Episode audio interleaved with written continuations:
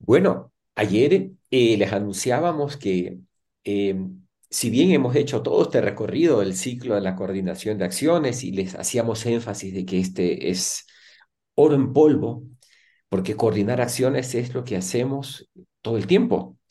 Entonces, eh, ahí, tiene un mapa de eh, efectividad de nuestras eh, interacciones con los demás. Ahora, em,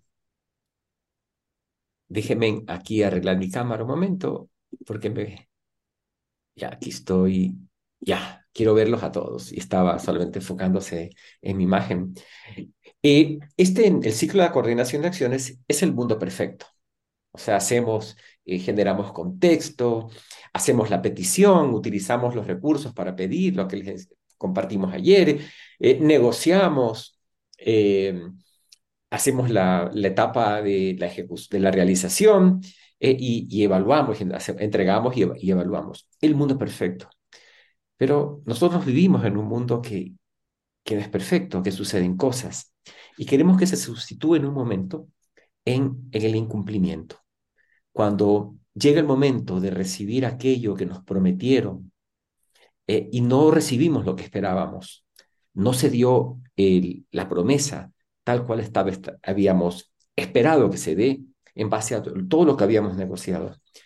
Yo quisiera pedirles a ustedes que utilizando el chat o utilizando eh, el micrófono, me cuenten qué pasa con ustedes cuando no les han cumplido una promesa. ¿Qué, qué experimentan? Les quisiera que, si quieren, levantar, coger el micrófono o simplemente escribir en el chat, escriban qué sucede, qué pasa. Frustración, muy bien. ¿Qué más? ¿Qué más sienten? Esa, ¿cierto? Pérdida de confianza a quien hizo la promesa. Eh, me da rabia, malestar, eh, fantástico. ¿Alguien más quisiera cortar ahí? Decepción, fantástico, fíjense, en desánimo. Entonces, el incumplimiento de la promesa genera en nosotros eh, unas emociones desagradables y tal vez eh, algunos ya ponen, eh, han escrito malestar, algunas sensaciones también, descreimiento, desánimo, fíjense, es una combinación de emociones y de experiencias corporales cuando no nos cumple una promesa. Yo quisiera desconfianza, por supuesto. Yo quisiera que ustedes, por un momento, también piensen es más, se les pregunto, piensen esto, ¿han ustedes también incumplido alguna promesa alguna vez en sus vidas? Háganme así con la cara, ¿sí? Muy bien. Lo que ustedes han mencionado también le pasa al otro o a la otra cuando usted no ha cumplido una promesa. Es lo mismo, son emociones similares. ¿Y qué hacer? La pregunta que quiero plantear es, ¿qué hacer cuando nos incumplen? Cómo manejar esa situación. Y nosotros queremos traerles como tres escenarios, posibles, digamos. ¿no? No, quiero decir que estos sean todos, pero tres escenarios. El primer escenario, cuando nos incumplen una promesa, y quizás usted lo ha experimentado, es guardar silencio, callar. ¿Han hecho eso alguna vez? ¿Les han vivido esto? ¿No les han cumplido y han callado? ¿Sí? Escriban otra vez en el chat o mencionen qué experimentan cuando no les han cumplido una promesa y han callado. ¿Qué pasa con ustedes? ¿Qué pasa con sus emociones? ¿Qué pasa con su experiencia corporal? No les han incumplido y han dicho y han callado, pero concéntrese en este momento en el callar. Usted decidió guardar silencio, no decir nada. ¿Qué pasa con usted? ¿Qué experimenta? Conéctese con una situación reciente en la cual, ¿cierto? Represión de emociones, fantástico. Muy bien, ¿qué más sentimos? Muchas veces me siento peor, tristeza, fantástico. ¿Alguien más quisiera compartir? Frustración, ¿cierto? ¿No? Guardé silencio, ¿no? Ahogo por no poder decir nada, ansiedad, decepción. Sí, muy bien. Entonces, guardo silencio, que es el una posibilidad ante el incumplimiento y a veces puede ser que sea un camino adecuado ante cierto incumplimiento, ah, guardar silencio, no decir nada, ¿ok? Pero en muchas ocasiones ese guardar silencio es algo como tóxico, porque fíjense, el incumplimiento y el guardar silencio es como el germen del resentimiento. Muchas veces, eh, cosas que nos han sucedido en el pasado y que no, no, incumplimientos en el pasado, de los cuales optamos por guardar silencio, ese silencio a veces es el germen de iniciar un resentimiento con alguien. Un resentimiento que a veces está ahí, a veces está allí, se queda y contamina las relaciones eh, con los demás. Fíjense que el guardar silencio, a veces guardamos silencio por cosas que han pasado muchos años atrás mucho tiempo atrás. El, el riesgo de este silencio que, que guardamos ¿eh? es que contamina la posibilidad de nuevos ciclos de coordinación de acciones con los demás. Como hablábamos el día de ayer, eh, la coordinación de acciones es algo que hacemos permanentemente, es algo que necesitamos decíamos, hacemos promesas o hacemos peticiones porque necesitamos a los demás. Y cuando se contamina mi relación con el otro, digamos, se restringe la posibilidad de coordinar acciones de una manera fluida, adecuada. Como alguien mencionó allí, se, se afecta la confianza. En los equipos de trabajo es imposible, es, o bueno, existe, pero en los equipos de trabajo cuando se instala el resentimiento o la desconfianza, afecta la interacción con, los equipos. No podemos darnos el permiso de, que esto suceda porque nos necesitamos, necesitamos a los demás y los demás nos necesitan a nosotros. Entonces, primer escenario, resentimiento. Eh, perdón, guardar, guardar silencio. Ya sabemos las consecuencias de guardar silencio, aunque en algunas ocasiones digo, está bien, no voy a, digo, no vale la pena hacer un reclamo acá, lo voy a, lo voy a, lo voy a dejar allí, ¿de acuerdo? Pero en otras ocasiones me afecta y opto por, por callarme, callarme. Contaminando mi relación con el otro, contaminando mis emociones, sembrando el germen de el resentimiento que se, aloja en nosotros. Hay otros dos caminos y que tienen que ver con, eh, bueno, hacer explícito lo que ha sucedido. Y yo, nosotros queremos mostrarles la forma incompetente y la forma competente de manejar un, un, un reclamo, ¿de acuerdo? La una, tóxica, callar, aunque a veces podría ser que uno opte y diga, está bien, ya se los dije. La otra es, voy a ser explícito. Y la forma incompetente de hacer explícito mi, el incumplimiento es lo que nosotros llamamos le podemos puesto un nombre ¿ya? para diferenciar y le llamamos queja. Un ejemplo. Alguien me ofreció, en, acordé con alguien en la oficina que me iba a entregar el reporte para tal día, tal hora, no me entregó, me genera todas esas emociones que ustedes han escrito allá, y veo a la persona, yo voy caminando por el pasillo, me topo con la persona así, y le agarro en el pasillo, le digo, oye, me incumpliste aquel informe que esperaba, eres irresponsable, me hiciste quedar mal, ¿cierto? ¿Les ha pasado esto alguna vez a ustedes, que lo agarraron a alguien así? nuevamente conéctese.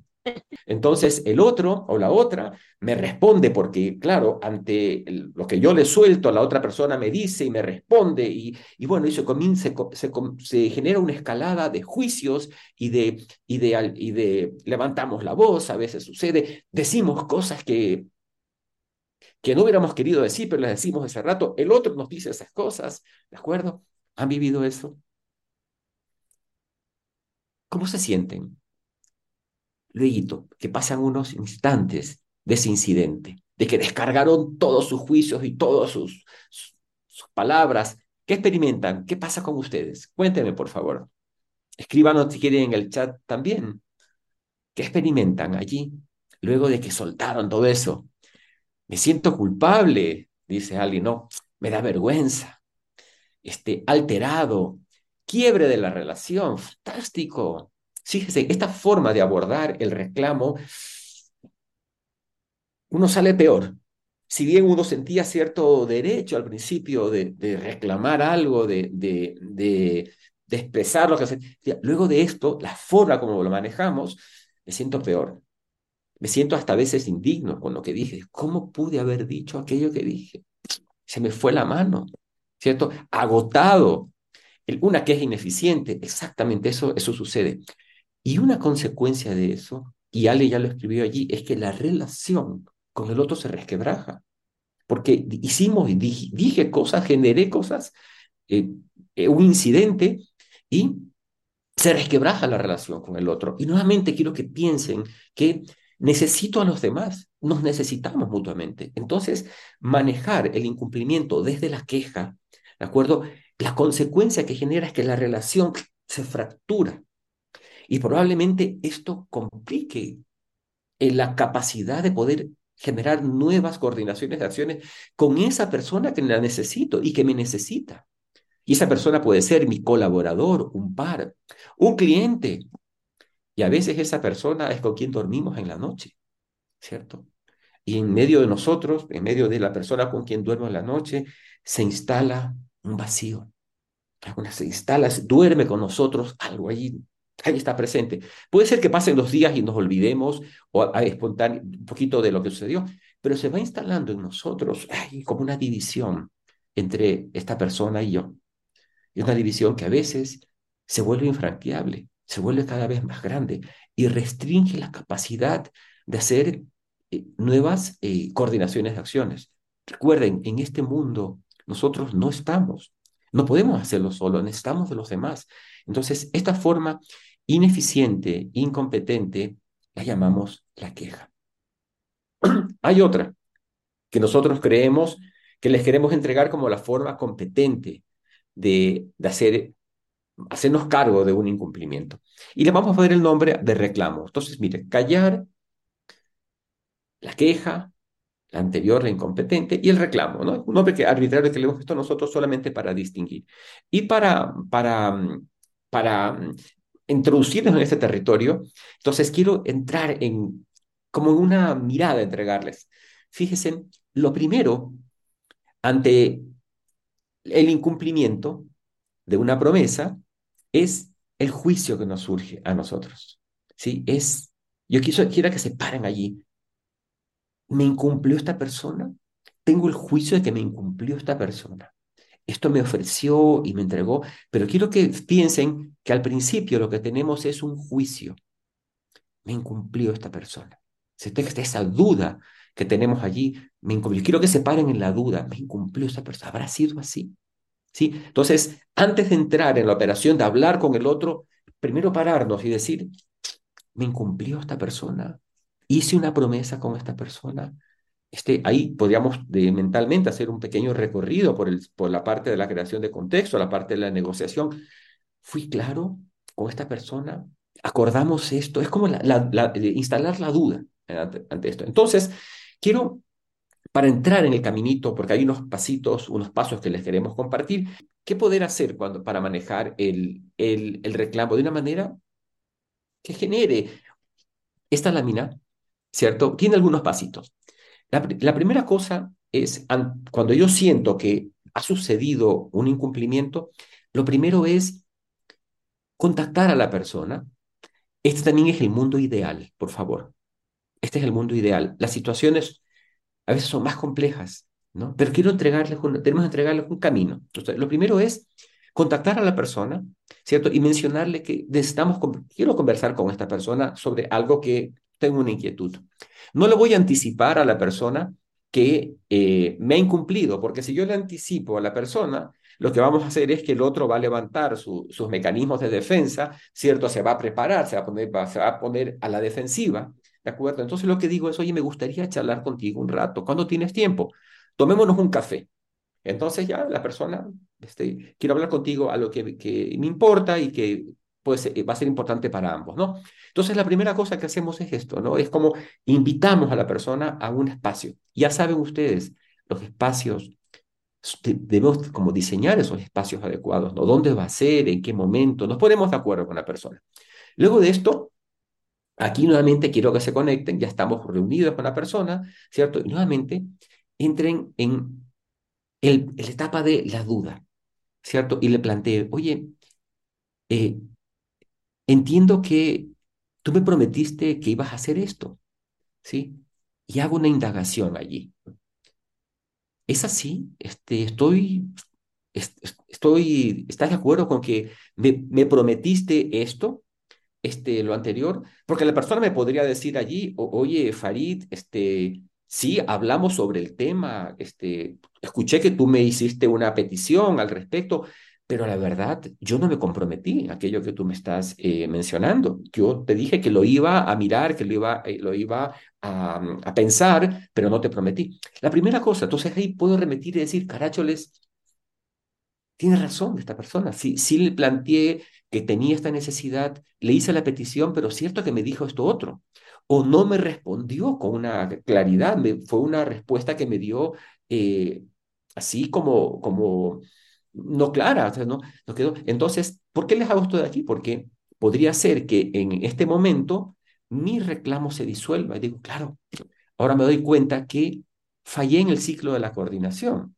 O sea, no, no quedó una promesa establecida, quedó algo allí como difuso, algo no. Entonces, lo primero que me, esto me genera es, claro, una posibilidad de, aprendizaje, decir, mira, debo, debo, mejorar mi capacidad de, de cerrar la promesa, bueno, utilizando algunos de los recursos que le hemos entregado, ¿no? Entonces, es la primera parte. Ahora, eh, podría ser que la persona me diga, eh, Farid, sí, te, sí, sí, tengo una promesa y la verdad, sí cumplí.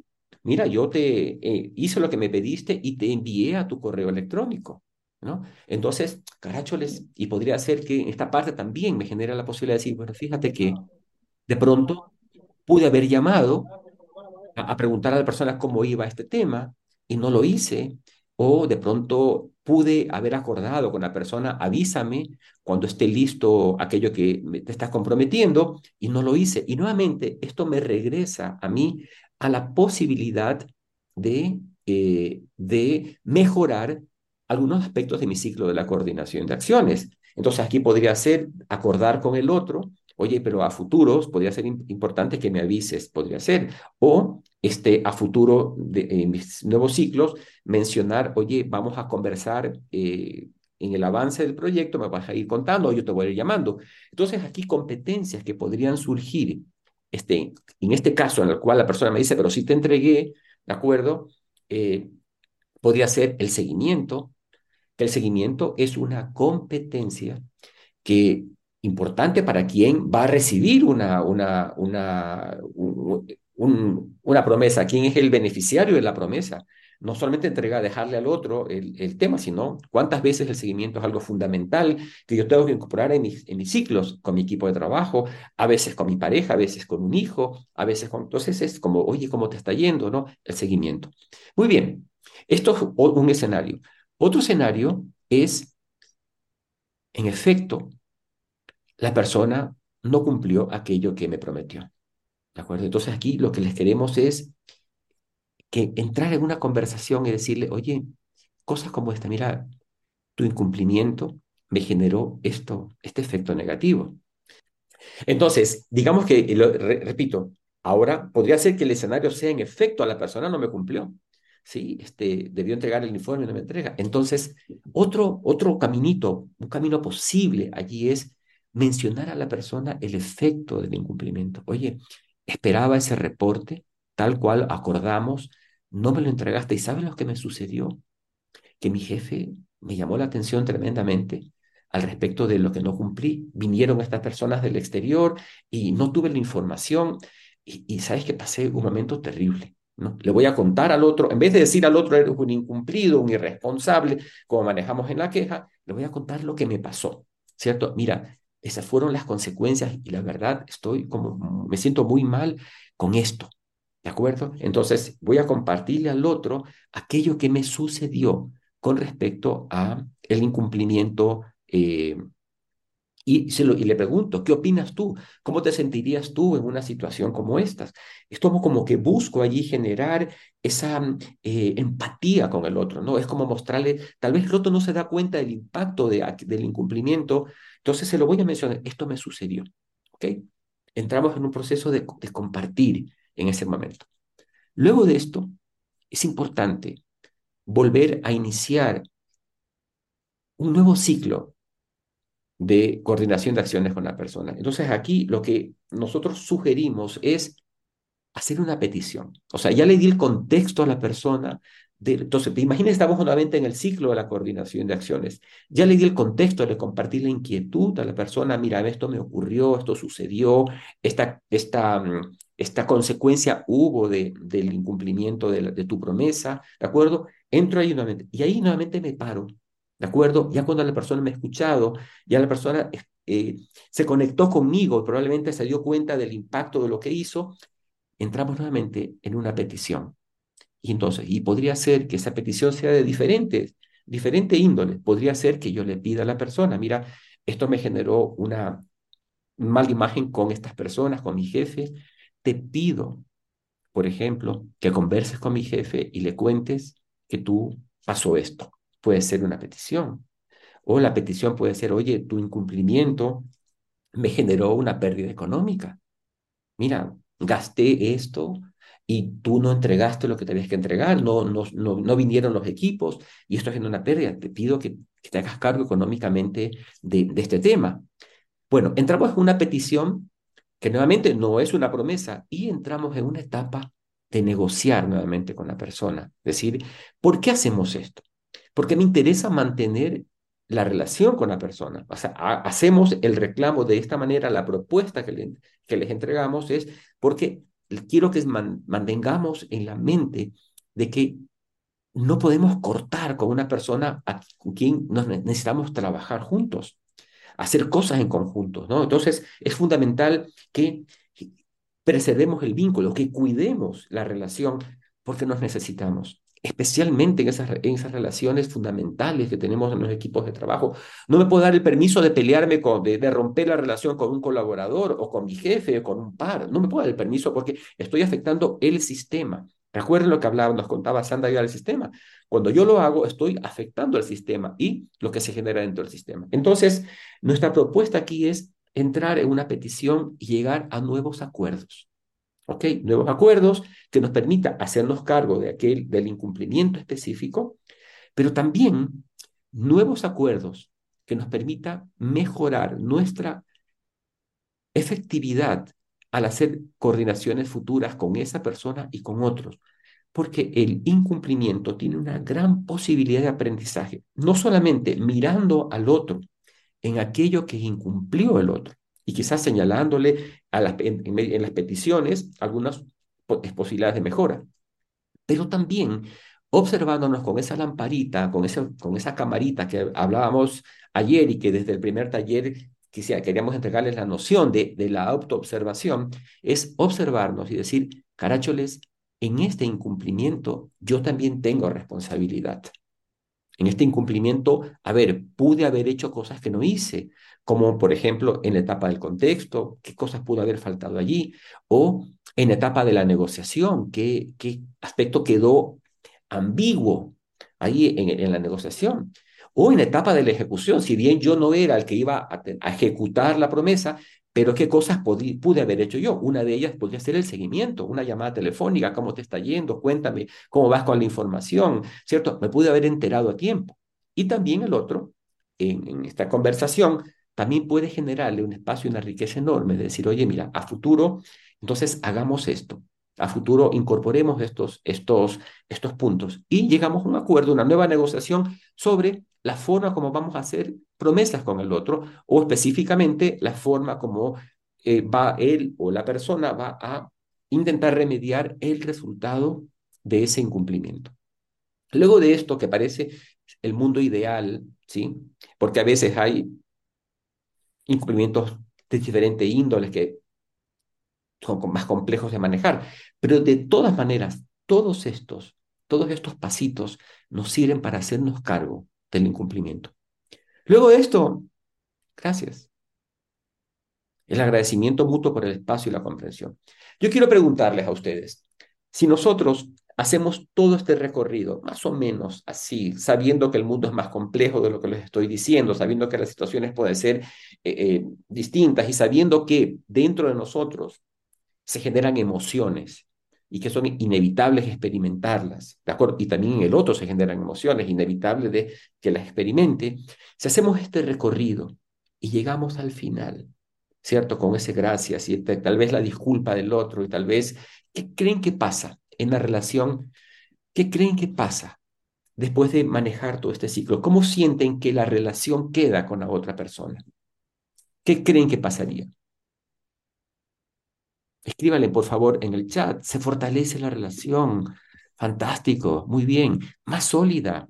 Exacto. Fíjense, me encanta lo que escriben. Hay más apertura, puede fluir nuevamente, crece la confianza. Exactamente, fíjense, en relaciones más sanas. Uno diría, pero ¿cómo? Si el incumplimiento este, resquebraja la confianza. Sí, el incumplimiento resquebraja la confianza, pero el reclamo nos genera la posibilidad de restablecerla e inclusive fortalecerla. Y nuestros vínculos con los demás se pueden hacer más fuertes porque reconociendo que hay espacios de mejora en el aspecto como yo hago promesas con los demás, este, fortalezco mi, la forma de hacer nuevas promesas. Y, y algo que es fundamental, el reclamo tiene un propósito muy, muy importante, el propósito de hacernos cargo, por supuesto, de la situación, pero fundamentalmente cuidar la relación, fortalecer la relación, porque quisiera que no se olviden de esto que les, les dije ya varias veces. Necesito a los demás. ellos me necesitan a mí y no me puedo dar el permiso de mantener una relación con desconfianza con alguien importante en mi vida. Y ese ser importante en mi vida, llámelo pareja, llámelo hijo, llámelo colaborador, llámelo par, llámelo jefe, llámelo cliente.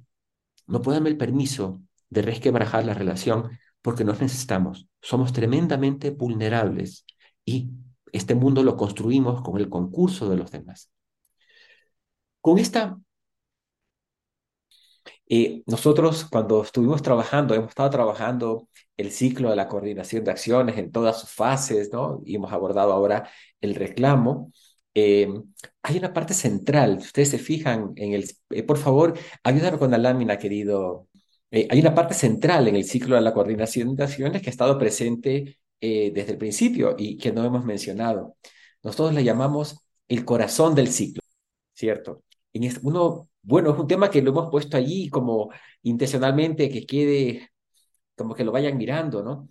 El corazón del ciclo es algo fundamental que nos permite eh, poder hacer la coordinación de acciones y poder fluir en cada una de las fases. Eh, lo primero que ya un poco lo, compartimos eh, cuando Sandra nos hablaba de la creación del contexto, esta es una etapa fundamental en la cual nosotros mostramos nuestras inquietudes.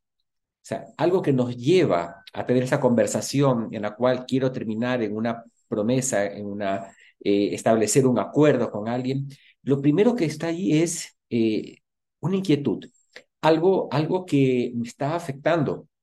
Y si ustedes se conectan con la inquietud, detrás, detrás de la inquietud, lo que existe es algo que no está sucediendo, queremos que suceda, necesitamos que suceda, no podemos hacerlo solos.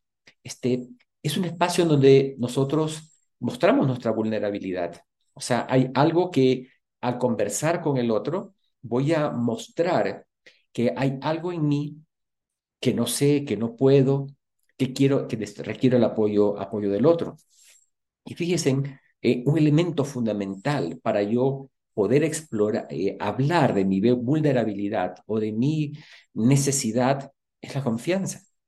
Cuando yo eh, tengo un vínculo, usted tiene un vínculo de confianza con alguien, usted se anima, a, se atreve a contar algo más profundo que solamente entregar eh, la petición.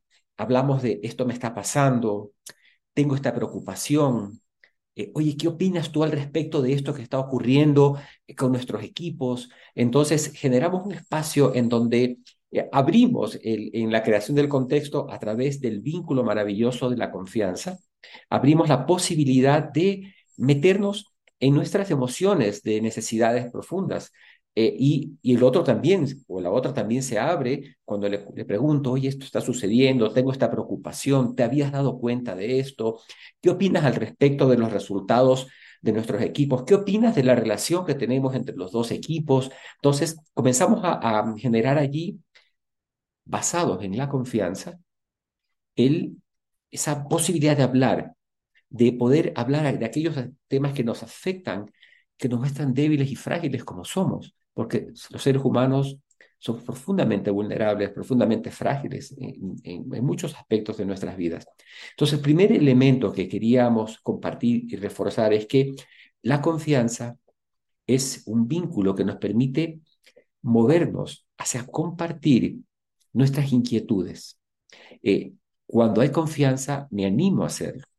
Cuando no hay confianza, me restringo, no cuento lo que me está pasando, no le digo al otro, oye, es que está peligrando mi trabajo, tengo una amenaza de que me despidan, o no, no lo hago porque no siento ese vínculo que, que está presente entre nosotros y solamente me restringo a la parte superficial de, de, la petición, o sea, quizás me concentro en la acción, en aquello que quiero que suceda, quizás, pero este, este, elemento fundamental que posibilita hablar íntimamente con el otro no está presente. entonces, este, este, esta primera conexión que queremos hacer con la confianza como un eh, posibilitador. Fíjese que las emociones posibilitan las acciones. Cuando la confianza está presente, eh, yo soy capaz de poder compartir con el otro y escuchar también al otro sus espacios de vulnerabilidad y de necesidad.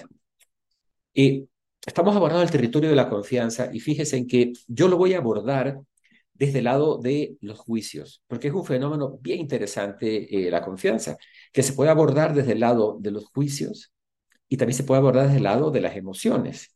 Ambos están íntimamente relacionados. Y Sandra nos va a, va en un momento más el abordaje desde el lado, la confianza desde el lado de las emociones. Pero desde el lado de los juicios, yo quisiera entregarles como tres dominios emergentes relacionados con la confianza y que, son como juicios que posibilitan el fortalecimiento de la confianza o no. El uno de ellos nosotros le llamamos la sinceridad, ¿cierto? ¿Esto qué tiene que ver? Es cuando esa coherencia entre lo que yo le escucho al otro, de aquello que dice y de aquello que piensa. Cuando yo hablo desde la sinceridad, estoy, mi boca, mis palabras, están conectadas con aquello, con mi columna izquierda. O sea, está, hay mucha coherencia allí. Entonces, la sinceridad tiene que ver cuando yo le digo al otro, oye, eh, necesito esto de ti. Y el otro me responde y me dice, claro, yo puedo hacerlo. Entonces, ese primer vínculo de sinceridad, donde yo al escuchar la voz del otro, este, siento que las palabras del otro son sinceras. O cuando yo estoy hablando con el otro, ni mis palabras son sinceras en aquello que digo, en aquello que pido, en aquello que me comprometo, en aquellos espacios también de vulnerabilidad que les estaba comentando. Entonces, el primer dominio emergente relacionado con la, con la eh, confianza es el juicio de sinceridad, ¿cierto? El otro, percibo al otro que está siendo sincero en aquello que me dice, tengo ese juicio, si, si percibo que hay sinceridad en sus palabras, ok, me animo a dar un paso con el otro, me animo a eh, a comprometer algo, a acordar algo con el otro. Si no hay sinceridad, esto no pasa. O sea, la confianza se nutre de la sinceridad. Si siento que el otro no es va siendo sincero o las experiencias previas que tengo con el otro me fundamentan el juicio de no sinceridad, esto es un restrictor y de entrada este, nosotros vamos a hacer eh, acuerdos, vamos a hacer eh, promesas con personas que creemos que van a poder son sinceros en aquellas cosas que se están comprometiendo o haciendo. La primera cosa. La segunda cosa que tiene que ver con el, el, el dominio emergente, que tiene que ver con los juicios que, respaldan la confianza, es el tema de la competencia. Cuando yo le pido a alguien que haga algo, ¿cierto? La primero que, lo segundo que pienso es, esta persona, a ver, está siendo sincera, ya, sí, dice que que puede hacer lo que me, que me va a ayudar. Pero yo pienso y digo, y eso tiene que ver también con una competencia fundamental. ¿Esta persona es competente? ¿Esta persona sabe hacer aquello que le estoy pidiendo? En el pasado, esta persona, cuando ha hecho cosas parecidas, las ha hecho bien. Porque fíjese, si yo tengo la duda de la competencia, o sea, de la capacidad de esta persona de hacer, puede ser capacidad en conocimientos o puede ser capacidad en recursos Eh, ¿De acuerdo? Entonces, si yo tengo la duda allí, bueno, primera, primera observación, primer check que nosotros hacemos es, oiga, tal vez el, la promesa, por más que sea sincera la persona, no es competente, no sabe hacerlo. No le voy a encargar, a, no me voy a ir a, donde un abogado, eh, por más sincero que sea en atenderme y quererme, a decirle, oye, tengo, este dolor de barriga, por favor, ¿me puedes ayudar? Porque por más que sea sincera la persona en querer ayudarme, tengo el juicio de que no, es competente en esa área. Y también pasa en muchos aspectos de la vida, cuando nosotros estamos coordinando acciones con los demás, pensar, decir, ¿esta persona tiene la competencia para hacerla? Y si yo soy a quien me están pidiendo eh, la, acción, yo, yo pensar, digo, yo soy competente para hacer, sé hacer esto. Este, si no sé hacer, a ver, la posibilidad es que yo diga, bueno, lo voy a hacer, pero voy a aprender, voy a investigarlo, cómo se hace, porque no lo he hecho antes, y también viene el, el, dominio de la sinceridad, decirlo, y esto no lo he hecho antes, pero lo voy a investigar y me comprometo a hacerlo porque voy a aprender. Entonces, la competencia está ligada también con, la, con el dominio del aprendizaje. Pero también parémonos en, esta parte, en la, en la, parémonos en esta parte de decir, de pensar, estoy siendo competente para hacer esto, para puedo comprometer, tengo los recursos, el tiempo y el conocimiento para hacerlo. Esta persona tiene esos recursos, el tiempo, el, la gente, el equipo eh, para hacerlo. Entonces, segundo elemento que fortalece la, la, que nutre la confianza es el juicio de competencia que nos hacemos o sobre el otro o nosotros mismos sobre nuestra capacidad de poder hacernos cargo de la promesa que estamos estableciendo. El tercer elemento que tiene que ver con la responsabilidad, ¿cierto? Y es el mirar, y alguien mencionó hace un momento una historia de incumplimientos. Mirar, voy a hacer un ciclo de coordinación de acciones con alguien que en el pasado no cumplió, ¿cierto? ¿Cómo está la, la responsabilidad? O sea, miro, ¿cómo está la responsabilidad de esta persona en hacerse cargo de aquello que cumplió, aquello que se comprometió conmigo en el pasado? Y esto, a ver, eh, yo digo que el pasado nos muestra eh, hechos, situaciones que no tienen para por qué repetirse en el futuro, ¿de acuerdo? Pero también nos, nos, es una base, el pasado nos, o los juicios del pasado son una base que nos permite poder coordinar con otros también. Entonces, si yo tengo el, el juicio de que esta persona no es responsable, la primera alerta, la primera alerta se genera conmigo. Cuando digo, esta esta promesa que quiero hacer con la persona tiene una posibilidad alta de que me cumpla o no me cumpla en base a la historia. Ahora, por supuesto que las personas aprendemos y a a nuestras experiencias nosotros eh, aprendemos y podemos y cambiamos, esa es la idea. Pero justamente este es un tema a considerar, la responsabilidad. Miren, tres dominios fundamentales que se conectan con la confianza y que es importantísimo tenerlos presentes son la sinceridad, la competencia y la responsabilidad. La competencia tiene que ver con la capacidad o el saber cómo hacer algo, ¿cierto? Y la responsabilidad es, a pesar de que esta persona está siendo sincera, a pesar de que esta persona sabe hacer el trabajo, pero en el pasado me ha incumplido tantas veces, ¿vale la pena que me comprometa? Porque desde de inicio, desde el inicio ya podría anticiparme, quizás me equivoque, a un resultado que no me agrada. Competencias que se agregan a estas, ya lo vimos, vimos en antes. Bueno, si tengo el juicio y no tengo más remedio que acordar con esta persona que es sincera, que sabe hacerlo, pero que me ha incumplido antes, quizás algunas competencias que tenga que incorporar allí tenga que ver con el seguimiento. Quizás un seguimiento más cercano, más riguroso, que me permita ir asegurándome el paso a paso del cumplimiento de, de aquello que acordamos. Tres elementos. La confianza vista, cuatro elementos. La confianza vista desde la vulnerabilidad que me faculta eh, a compartir aquello que me está ocurriendo en mi preocupación, aquellas cosas más íntimas, ¿sí? Y los juicios de sinceridad, competencia y responsabilidad. Yo quiero darle paso a Sandra, porque Sandra nos va a incorporar algo sumamente importante de la confianza vista desde el lado de las emociones. Adelante, querida Sandra. Gracias, Farid. Farid nos traía la imagen del centro del ciclo de coordinación de acciones. el centro del ciclo, el corazón del ciclo, decimos nosotros, en el sentido que corazón que late, que se mueve, y también corazón en el sentido que es el, voy a decir así, espacio desde donde se, genera el, se generan todos los movimientos conversacionales que giran en torno a este ciclo de coordinación de acción. Y cuando decimos emociones, decimos emociones desde la perspectiva de que entendemos que las emociones son predisposiciones para la acción.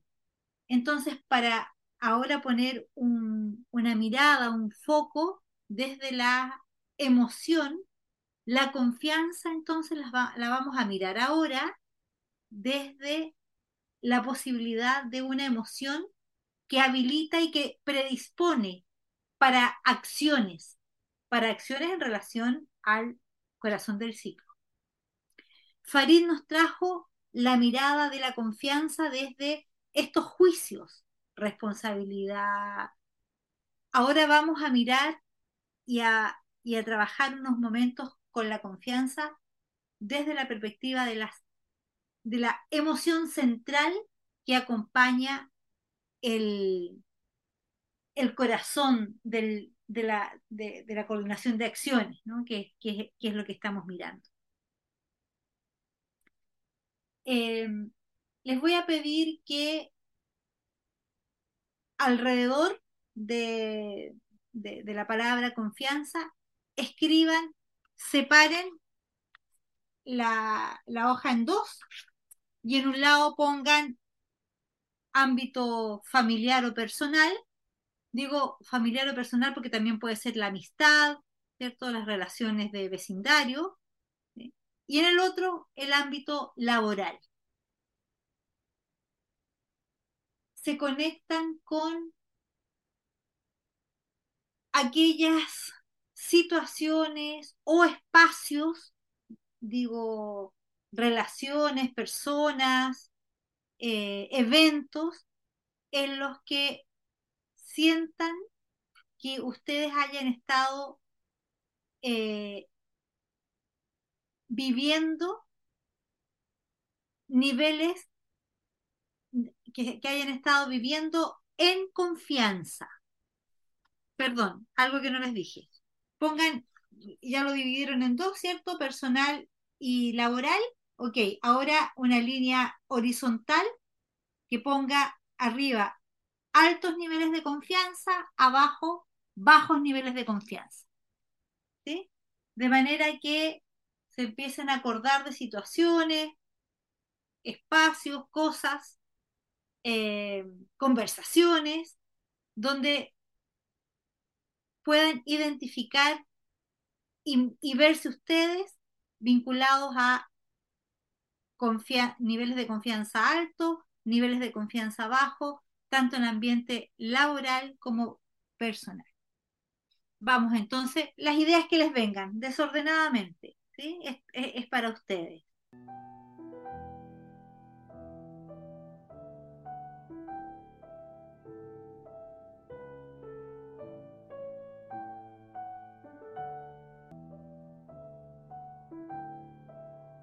Les recuerdo que siempre tienen a su coach como comodín para ayudarles a identificar momentos, situaciones.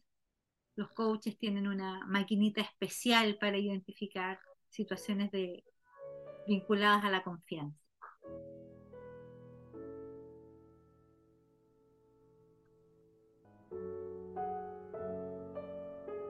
Un minuto más y cerramos. Es que avancen en su, en su mapa que están haciendo, vayan de un, de un cuadrante a otro, para que no les quede ningún cuadrante sin... Muy bien, muy bien. Ahí tienen ustedes una serie de situaciones, de quizás vieron personas, quizás vieron imágenes, Y vamos a a ir juntos. Y, esto aquí les voy a pedir que sin nombrar personas ni situaciones, pero que podamos abrir micrófonos para, para ir compartiendo. Allí donde te ubicaste, ya sea en el nivel personal o, o laboral, en niveles bajos de confianza, cuando te conectaste con la situación, cuando te, recordaste la situación, ¿qué te, ¿qué te pasó? A ver, antes, ¿todos ubicaron alguna situación personal o laboral con bajo nivel de confianza? ¿Todos tienen una? ¿Sí? Ok. Vamos entonces cada uno conectado con esa, con esa experiencia. Y cuando te conectas, cuando te recuerdas de esa experiencia, ¿cómo ves qué le pasa, qué le pasó a tu cuerpo en ese momento? ¿O qué te pasa ahora cuando te acuerdas de esa, de esa situación? Abra el micrófono, lo, lo hablamos como si estuviéramos todos en una sala. Cuando te conectas con esa situación, cuando te la recuerdas, Laura, dale nomás.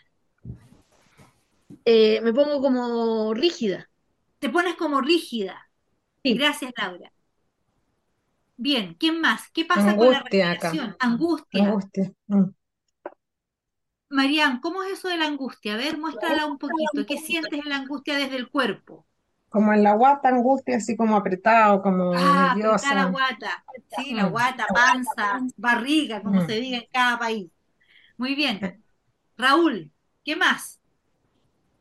En, mi caso es una sensación como de, debilidad, ¿no? De, de, sí, de, sí, o sea, no, es, es no sentirme fortalecido, o sea, sí, sobre todo en lo, en lo, en lo en la, una situación personal. Bien, Raúl, quiero que te vayas al cuerpo. Quiero que te vayas al cuerpo. ¿Qué, ¿Cómo lo sientes en el cuerpo? Esa, esa vivencia, esa situación. Pues como una sensación en el, en el, estómago o en el pecho, sí. Ajá. De incomodidad. ¿Cuál sensación? De incomodidad. ¿Y esa incomodidad cómo se manifiesta en el pecho y en el... Y en, el pues en rigidez, en rigidez, rigidez al respirar rigidez al respirar. Muy bien, muy bien. Fíjense el esfuerzo que estamos haciendo. Yo sé que estamos poniendo un foco especial que, mm. que, visitamos poco. Mirar qué le pasa al cuerpo. Maritza, estabas levantando tu mano. Sí, lo que pasa es me, me, me evoca una sensación cuando no hay confianza de un momento muy solitario. No hay confianza, eh, y eso se manifiesta en mí como en una carga en la espalda, eh, como que tengo que hacer las cosas sola. Ya, como una carga en la espalda. Una carga. Muy bien. Miren qué interesante lo que le empieza a pasar al cuerpo. Tensión, apretado, ¿sí? Eh, respiración apretada, guata apretada. Inmediatamente lo empiezan a vincular con emociones. Y ahí vamos angustia, soledad, decían por ahí, debilidad, decía Raúl, eh, la sensación de, que no va a poder. ¿Qué más? ¿Qué otras emociones les aparecen? Y también pueden incorporar la corporalidad cuando conectan con este espacio de niveles bajos de confianza. Rabia. Rabia, muy bien. Frustración, dice Leticia. Miedo. Miedo. Miedo. Claro, interesante. Fíjense que el, las, eh, las emociones siempre las trabajamos y, aparecen en, en, nuestra vivencia humana en parejitas, en contrarias. Y el contrario, muchas interpretaciones señalan que el contrario de la confianza es el miedo y desde el miedo la sensación de vulnerabilidad que nos traía a Farid y desde donde surgen eh, como dominios emergentes eh, estos, estos tres grandes juicios para trabajar la confianza. Entonces, claro, cuando estamos en el miedo, estamos habitando desde este espacio de incomodidad, de- de- de- de tensión. Miren qué interesante entonces es hacernos la pregunta, ¿cuáles son los miedos que tengo o que me aparecen cuando estoy en ese lugar, en ese espacio donde la confianza aparece bajita? Aparece la confianza bajita y aparecen todas estas emociones que ustedes di- dijeron, pero quiero que nos quedemos con el miedo como una, como una emoción para identificar.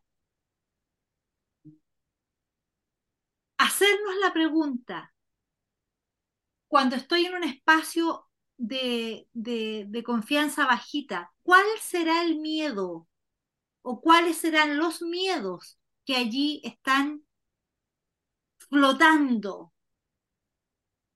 ¿Cuáles serán los miedos que tiene la otra persona o el resto del equipo que aparece cuando estoy en este espacio de bajo nivel de confianza?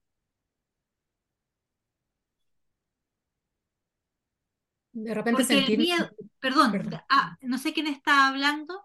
Adelante, yo, dale, no, me puse dale, como la situación, disculpa, que te interrumpí, pero como que me puse en la situación y me pasa como que quizá es un miedo de sentirme vulnerable, sentirme como pasada a llevar o, o muy expuesta también. ajá, muy bien, muy bien, excelente como lo traes, porque fíjense, estamos, estamos mirando juntos, estamos como sacándole velos a algo que todos vivimos. Todos hemos experimentado y, seguimos experimentando espacios donde sentimos que hay un nivel bajo de confianza. Y claro, aquí Mónica lo que nos trae es muy interesante de mirar porque entonces me empiezo a sentir vulnerable. Cuando no hay confianza, me siento vulnerable. Siento que, que, que, que- soy frágil, que, que, que, que, que ahí, que ahí no puedo, ¿sí? Lo vinculo con lo que decía Raúl, me siento débil. Eh, Maritza decía, me siento sola.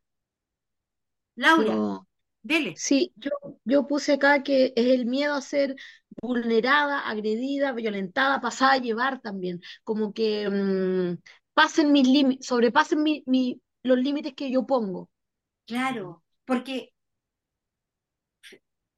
miremos juntos, los seres humanos somos profundamente vulnerables, profundamente vulnerables. Somos, eh, primero tenemos una vida relativamente corta, o sea, a- a- aún los más longevos, que pasan los 90 o 100 años, es una vida corta si miramos ese periodo de tiempo en la historia de la humanidad. Tenemos una vida corta.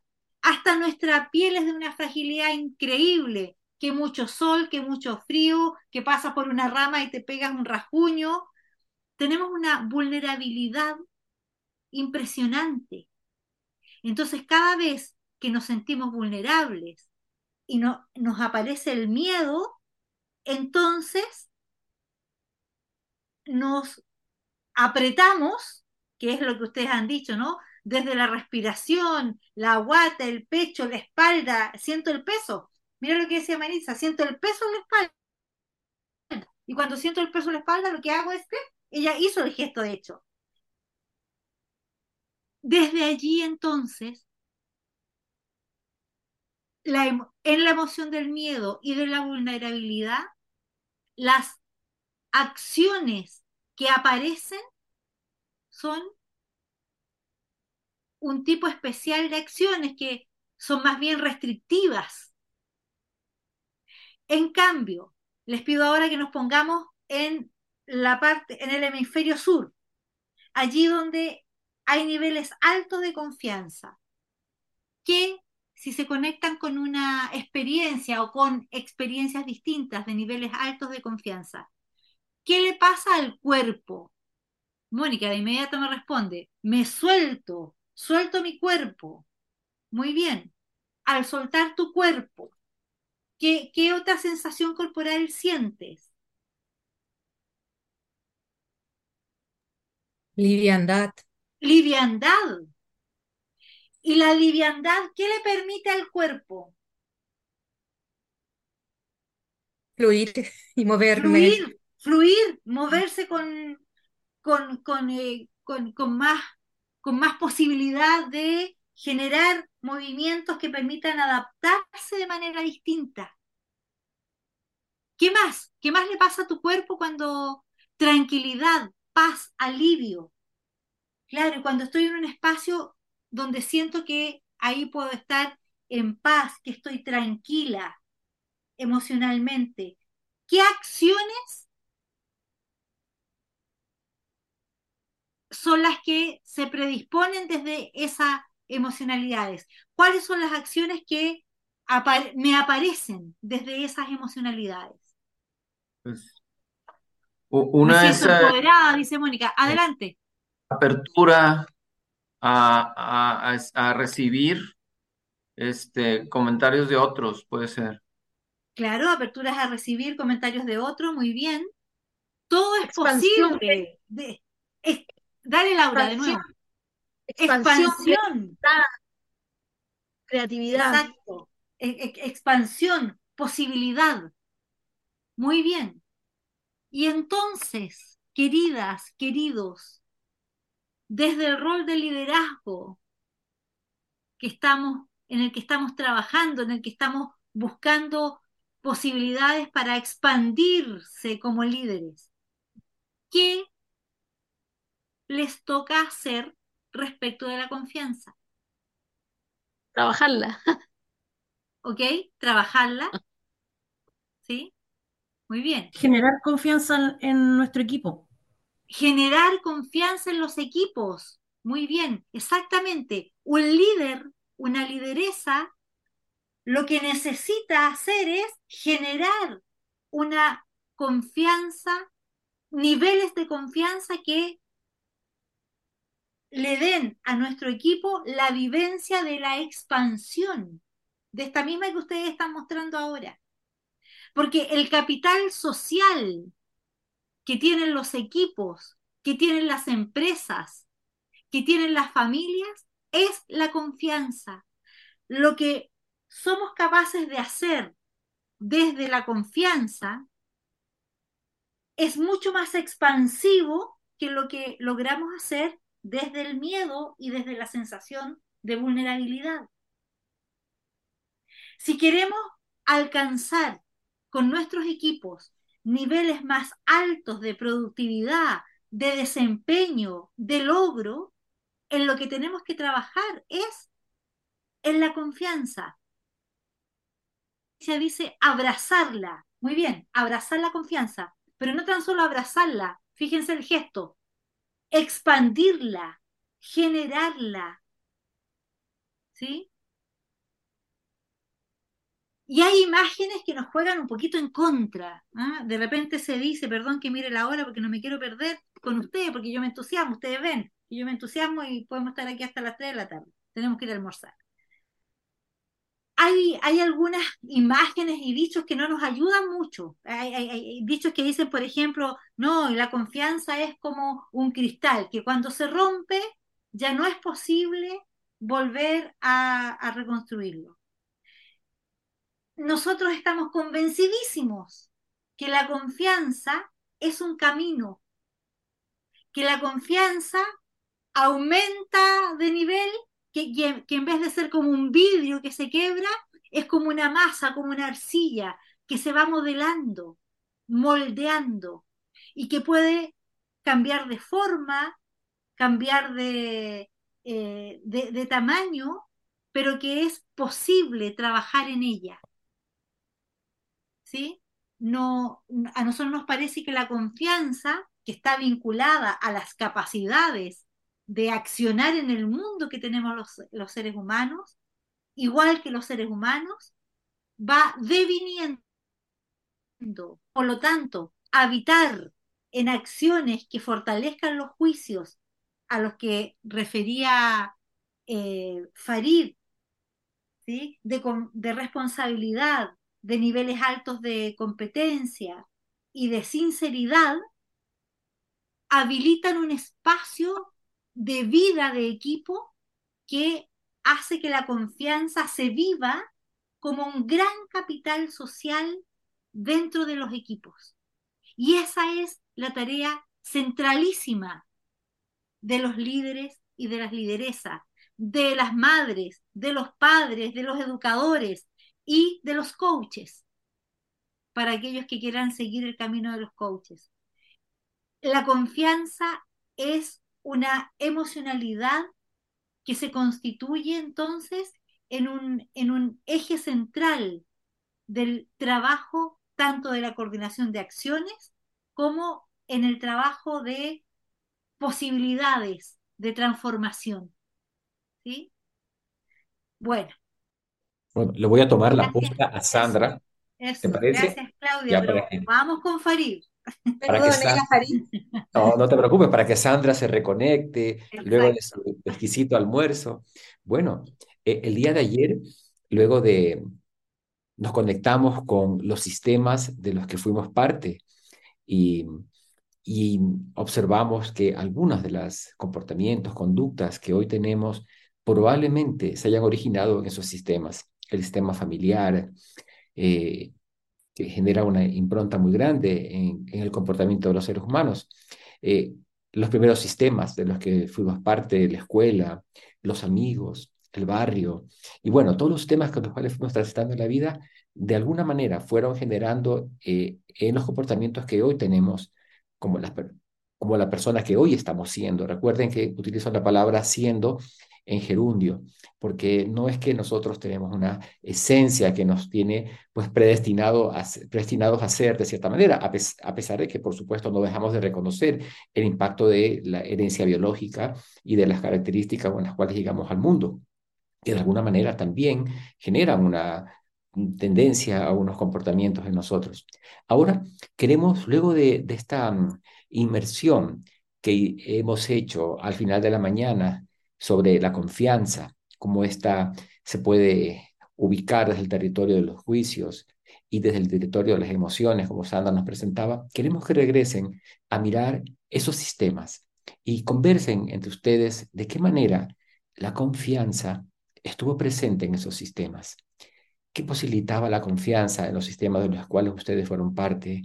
¿Qué nos posibilitaba? En dónde observan la presencia de la confianza, en qué comportamientos, en qué conductas, en qué conversaciones, en qué eh, esquemas de esos sistemas de los que fuimos parte, eh, observan la confianza y cómo esa confianza condicionó también al funcionamiento del sistema, a la dinámica del sistema y cómo esa dinámica también fue dejando en nosotros una huella, una huella en el comportamiento de las personas que hoy estamos siendo. Muy bien, vamos a avanzar un poquito, ¿te parece, Sandra? Este, Démosle. creemos que este es el momento para hacer una mirada de microscopio en cada uno de los procesos en los cuales participan ustedes en su, en su vida profesional. Queremos pedirles Déjenme mover mi cámara un segundo. Eso, me encanta verles. Queremos pedirles que vamos a trabajar en salas chicas, le vamos a entregar un formato en blanco del ciclo de la coordinación de acciones y queremos pedirles que se centren en un ciclo de coordinación de acciones clave en su organización. Uno donde usted considere que es clave, que ese ciclo de coordinación de acciones eh, genera los, los, resultados importantes en lo que usted hace en su mundo del trabajo. Recorra cada uno de los ciclos y escriba en cada uno de ellos, bueno, los componentes que usted requiere incorporar o que usted nota que hoy día eh, están ausentes, por ejemplo, en la fase inicial de, cómo sería el, la generación de contexto, en la, en creación, en la generación de la, petición, en la promesa, eh, cómo sería, qué elementos están presentes, podrían estar presentes en, por ejemplo, en la fase de ejecución y de seguimiento, en la fase, la fase de evaluación. Remítanse al, a la parte de cómo se manejan los reclamos eh, o los incumplimientos, para ser más precisos, ¿cierto? Hagan un, un recorrido en cada uno de ellos. Tomen un, un ciclo de coordinación, un proceso clave en su trabajo. Ahora, también queremos que hagan dos cosas, que lo miren, qué componentes están, podrían estar están presentes hoy y cuáles deberían incorporar para ser más competentes en el, en el manejo del ciclo de la coordinación de acciones. Y también cómo ven la impecabilidad en cada uno de esos ciclos. ¿Qué deberían incorporar, qué acciones deberían incorporar para que la impecabilidad se refuerce tanto en usted como en los miembros de sus equipos de trabajo? Considerando que una de las fases que ha aparecido entre ustedes, que es, que es de las más, de las menos visitadas, de las que aparecen más invisibles. Nosotros mismas ayer les decíamos, es como del lado oscuro del ciclo de la luna. ¿sí? El, el lado oscuro de la luna, ahí está la creación de contexto. Y, y como por otro lado tenemos y hemos estado conversando acerca de la impecabilidad y de lo importante que es para alcanzar niveles de desempeño eh, y todo lo que aporta a la convivencia y a las relaciones, tanto personales como laborales. Eh, la vivencia de la impecabilidad es que vamos a hacer un nuevo foco en la creación de contexto, pero este foco lo vamos a hacer ahora parados en otro lugar, mirando con los anteojos, ¿sí? Con estos anteojos que estamos mirando parte del día, con los anteojos de la confianza.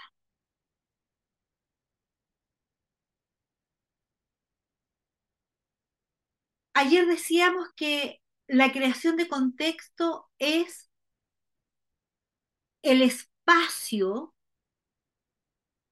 que tiene que ver con abonar la tierra para que se den las posibilidades. ¿Se acuerdan? Que ayer habrá, usábamos esa figura incluso. Abonar la tierra, es decir, que ex, existan las condiciones. Y en la creación de contexto hablábamos de lo importante que es que aparezcan las inquietudes.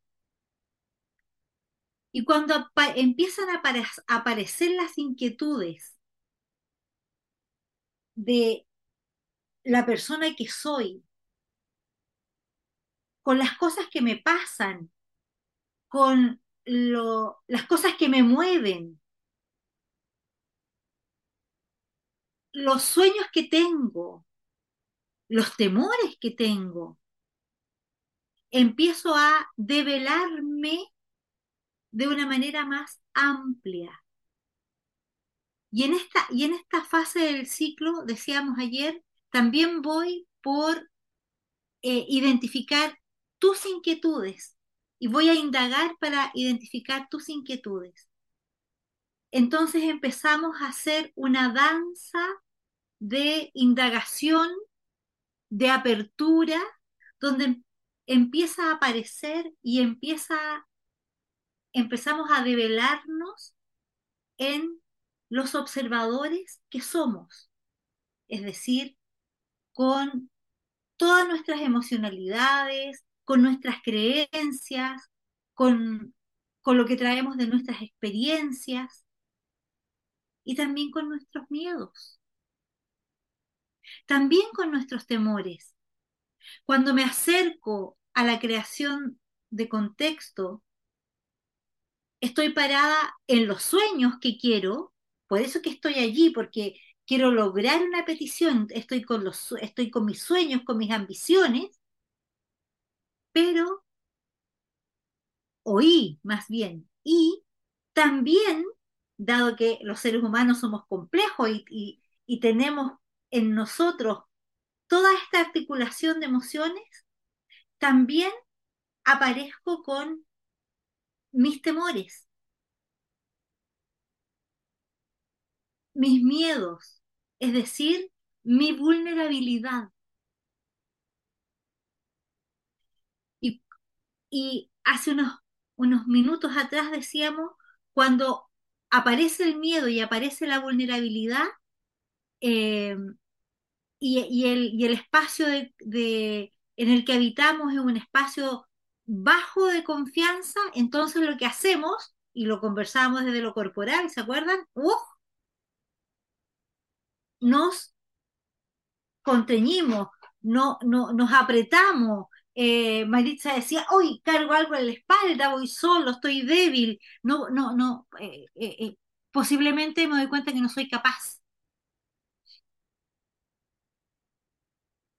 Si eso nos pasa en la creación de contexto, entonces lo que el resultado de esa creación de contexto es una creación de contexto también constreñida. Entonces, tenemos que hacernos la pregunta, ¿cuál es la creación de contexto que quiero tener? Y aquí lo voy a vincular con el osar. ¿Se acuerdan? El taller anterior, yo hacía esta coreografía de decir resultados, acciones, el observador que somos, el sistema. ¿Se acuerdan? Bueno, si me pongo a mirar la creación de contexto desde el OSAR y digo, lo que quiero que pase en la creación de contexto es que existe una creación de contexto con tales características, estos resultados, por lo tanto tengo que generar estas acciones para facilitar que eso suceda en la creación de contexto. Y si me voy al lugar del observador, me tengo que preguntar cuáles son mis juicios, mis creencias, mis emociones, mi corporalidad con la que estoy abordando y entrando en esa conversación de creación de contexto. Porque quien está creando el contexto soy yo. Por lo tanto, soy yo la observadora que estoy siendo del mundo, con mis características, con mi historia, con mi emocionalidad, con mis creencias, la que entra a hacer las acciones que va a hacer. Y puesta en ese escenario y con ojos de confianza, lo que necesitamos hacer es expandir el territorio de la creación de, de, la creación de contexto con altos niveles de confianza. ¿Para qué? Para que aparezca genuinamente todos mis espacios de vulnerabilidad y tú puedas escuchar mis inquietudes más profundas. ¿Para qué? ¿Para qué habilito y genero la, confianza? Para que también tú te sientas en seguridad y en confianza de abrir tus inquietudes, de mostrar tus temores, de hacer las preguntas como, oye, pero eso que estás proponiendo, ¿será que nos conviene? Y cuando hago la pregunta es porque tengo ciertos temores pero lo hago en confianza y no estoy pensando, chuta, no es que si le pregunto eso, capaz que crea que no estoy comprometida.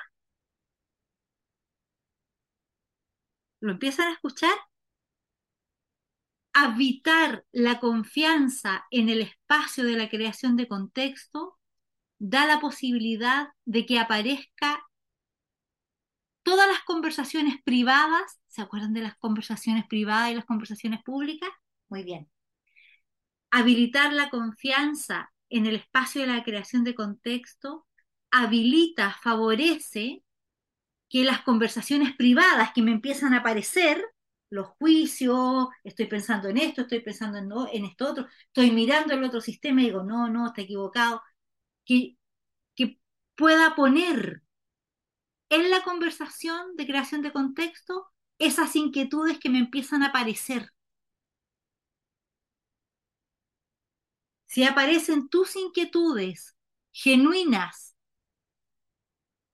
profundas y aparecen las mías, tenemos muchas más posibilidades de que en el momento de hacer la petición incluso, mi petición, yo llegué con, al, a la conversación con una idea de petición y en la conversación eh, abierta, genuina, en confianza, yo misma me doy cuenta que tengo que modificar mi petición para ajustarla a las inquietudes y a lo que ha aparecido en esa conversación.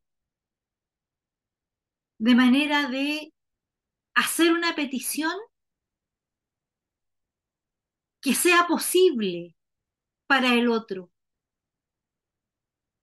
Pero me voy a dar cuenta si la, si la petición es posible para el otro o no en condiciones de confianza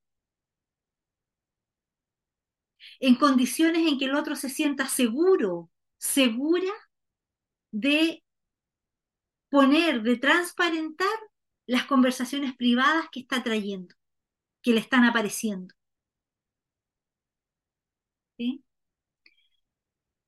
Y esto lo quiero vincular con la, el deseo, la ambición de que lo que hagamos alcance altos niveles de impecabilidad. Si logramos generar confianza en el espacio de la creación de contexto y nos acercamos a las inquietudes más profundas, habilitamos el espacio para que aparezca la conversación privada, entonces la, petición puede ser más ajustada a la realidad, a, las posibilidades y si la petición es más ajustada, entonces nos acercamos con mayor, con mayor posibilidad a alcanzar la impecabilidad. Que ya sabemos, la impecabilidad genera también a su vez confianza, eh, la, impecabilidad afecta nuestra identidad pública, también nuestra identidad privada, nuestra, la, la impecabilidad nos posesiona en el mundo de una manera determinada y frente a nosotros también. Fíjense entonces el recorrido que hemos hecho solo en la creación de contexto. Si la creación de contexto la ponemos con perspectiva, con ojos de confianza. ¿Cuánto puede mejorar la creación de confianza, perdón, cuánto puede eh, mejorar la creación de contexto si la habitamos esa conversación desde la generación de confianza y por lo tanto hacerme las preguntas desde dónde me ubico yo previamente a esa conversación, cuánto estoy mirando mis juicios, cuánto estoy mirando mis emocionalidades para poner y abrir la conversación que necesitamos en esa fase del ciclo.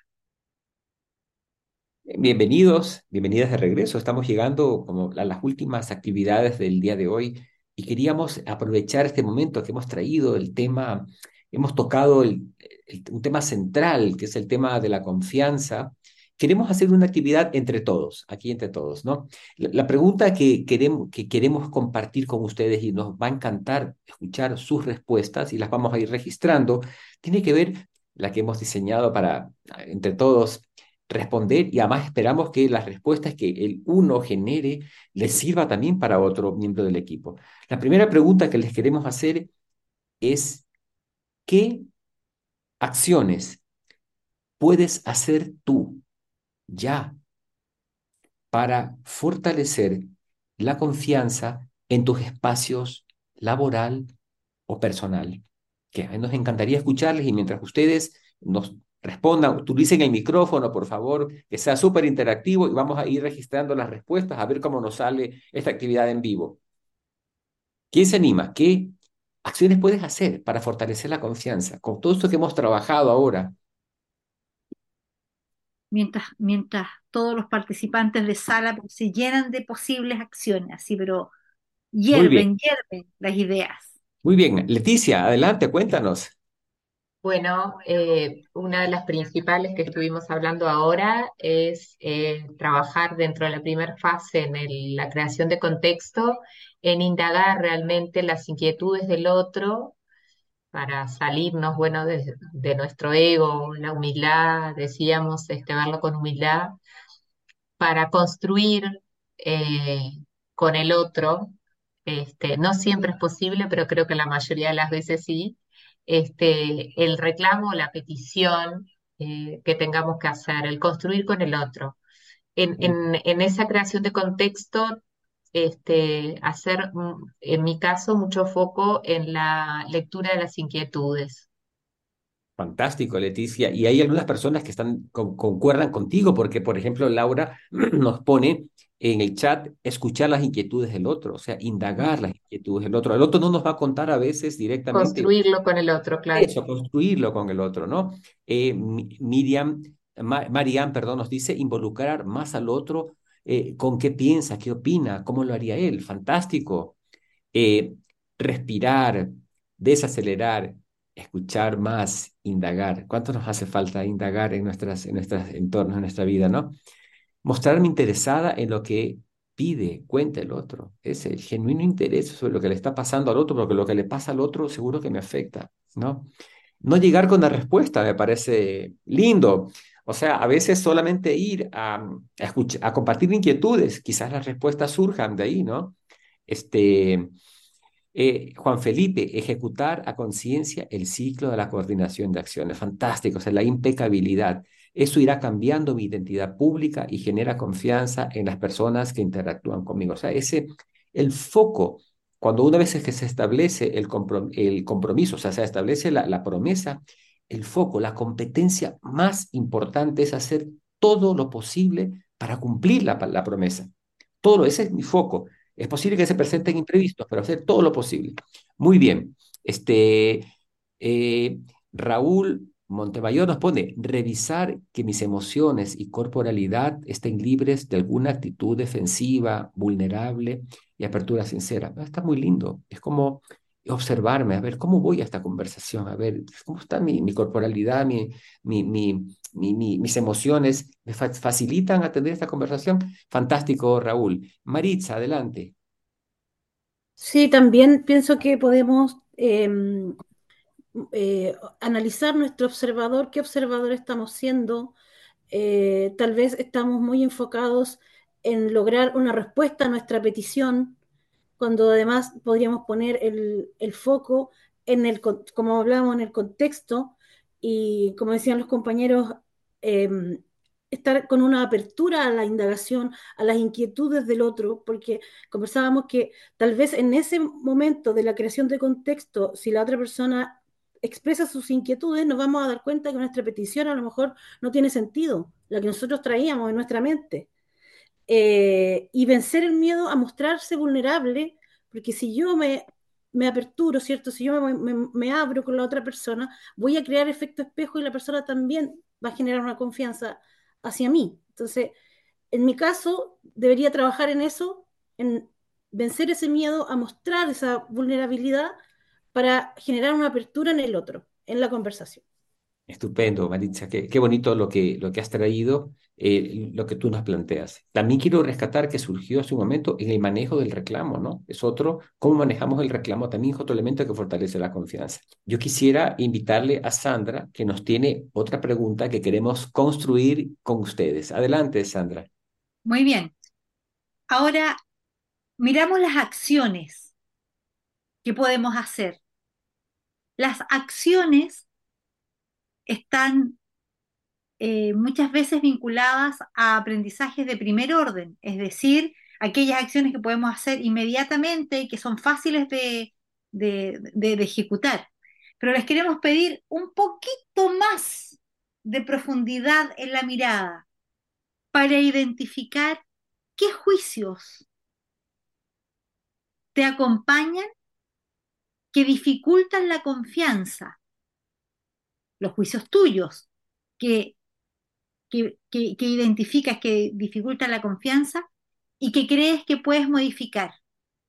Es importante identificarlos porque esto se lo hemos dicho muchas veces, solo podemos intervenir en aquello que podemos identificar. Entonces, lo primero, identificar ese juicio que me está afectando la posibilidad de la confianza y que creo que puedo modificar. ¿Cuáles serán esos juicios? Hay una primera respuesta de Laura, mira el chat, eh. Ah, ok, no estaba mirando el chat, lo abro. Perfecto, gracias por soplar. Ahí va, ahí va. Que siempre yo tengo la razón. Muy bien, muy buen juicio. O sea, muy buen juicio para tenerlo identificado. Ahora a desplazarse, ¿cierto, Laura? Muy bien. Eh, Raúl, Sí, eh, ay, eh, sí, es algo similar, pero eh, ahorita lo comentábamos en el grupo. Cuando yo creo, mm, digamos, poder interpretar cuáles son las inquietudes de los otros, y entonces yo ya llego con una conclusión de, de qué es lo que los motiva y demás. claro, si yo ya lo sé. Yo ya interpreto lo que les pasa y sé lo que quieren, ¿cierto? Eh, gracias Raúl y por aquí eh, eh, Leticia dice, las personas no cambian. Ese juicio impide que yo expanda las posibilidades de confianza, que el otro no lo puede hacer bien. Importante tener esa, eh, tener, esa- saber que estoy habitando en ese juicio. No se puede confiar en las personas. Claro, es un juicio que, que, que, que- que inhabilita mi posibilidad de expansión y más aún la posibilidad de que yo genere confianza en otros. Juan Felipe, adelante. Más como pregunta Sandra, porque se me ocurría ahí eh, que uno hace juicios es sobre la persona. Es que Sandra es incumplida, Sandra siempre eh, no cumple y en realidad son las acciones que ella ejecuta y eso no me abre posibilidades a volver a abrir espacios eh, de contexto. Sí, entonces tendría que cambiar el juicio que es, que es sobre, el- sobre la persona. Eh, cre- creo que esa podría ser una forma de trabajar. Ajá, claro, ¿te acuerdas o se acuerdan cuando trabajamos los juicios? Conferencia uno y ustedes ya los han estado trabajando, en esto de, para fundar los juicios necesitamos mirar las acciones que, que, que, que- acontecen. Entonces, son las acciones que, las que el otro hace, las que me permiten sustentar el juicio de Sandra es eh, poco impecable o Sandra es eh, muy cumplidora.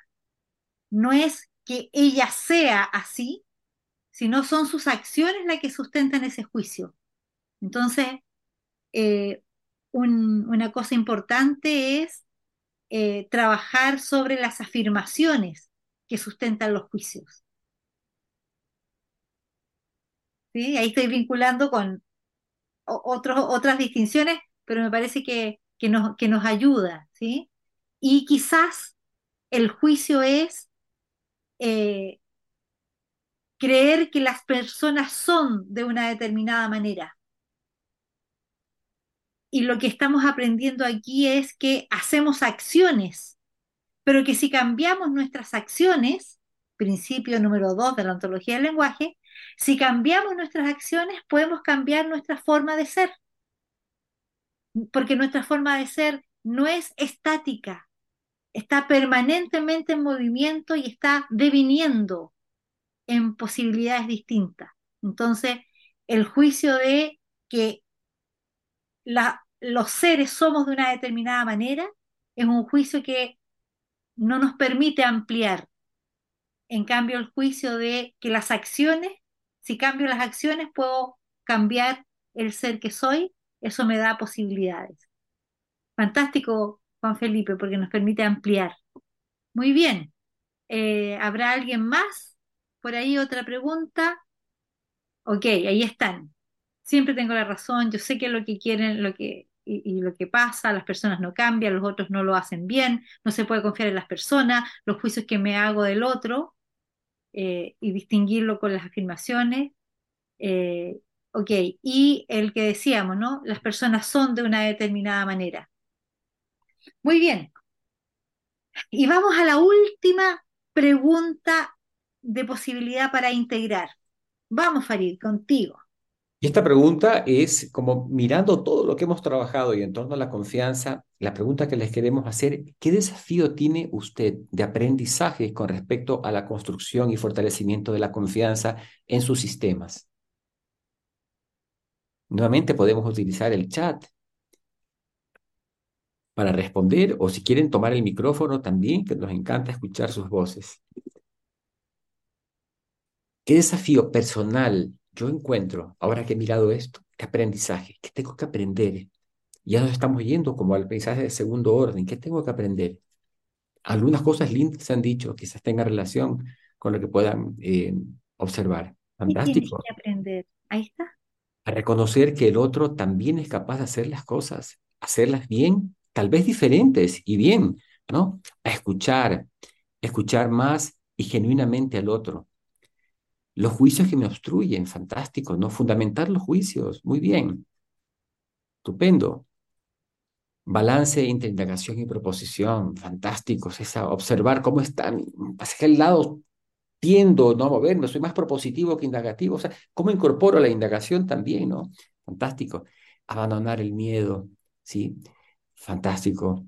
Eh, o observar el miedo, ¿de acuerdo? Tal vez no lo logremos abandonar, pero sí observarlo y poder fundamentarlo, ¿no?